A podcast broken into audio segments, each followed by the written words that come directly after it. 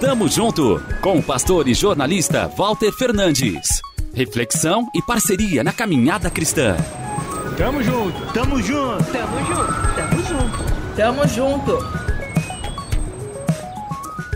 Se você tivesse a vida de um bandido em suas mãos, o que faria? Pode pensar um pouco. Em uma sociedade violenta como a nossa, as respostas podem ser bastante enfáticas. Há quem defenda a tese de que bandido bom é bandido morto, que qualquer castigo para um meliante é pouco. Os cidadãos de bem pedem por justiça, olho por olho. Dependendo do crime, pena de morte ao fora da lei. Repito a pergunta: se você tivesse a vida de um bandido em suas mãos, o que faria? Um dos criminosos, dependurado ao lado dele, zombava. Então você é o Cristo, salve-se a si mesmo e a nós também. Mas o outro criminoso o repreendeu.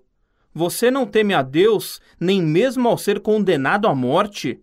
Nós merecemos morrer por nossos crimes, mas este homem não cometeu mal algum.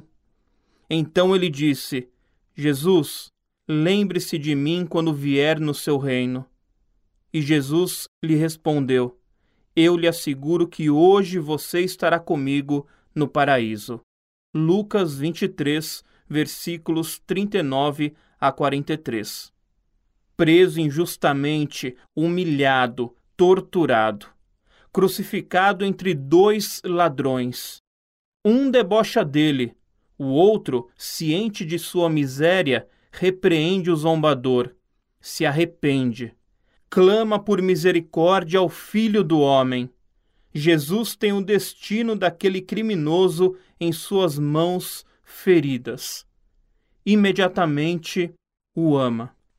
Declara a salvação nele mesmo não há qualquer condenação ao culpado, mas um lugar preparado para ele o paraíso.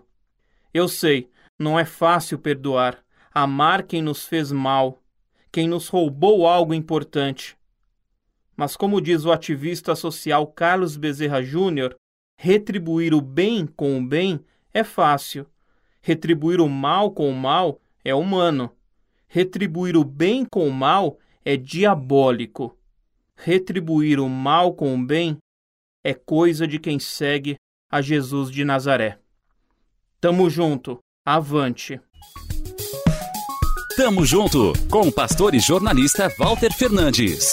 Reflexão e parceria na caminhada cristã. Confira mais em transmundial.org.br e compartilhe.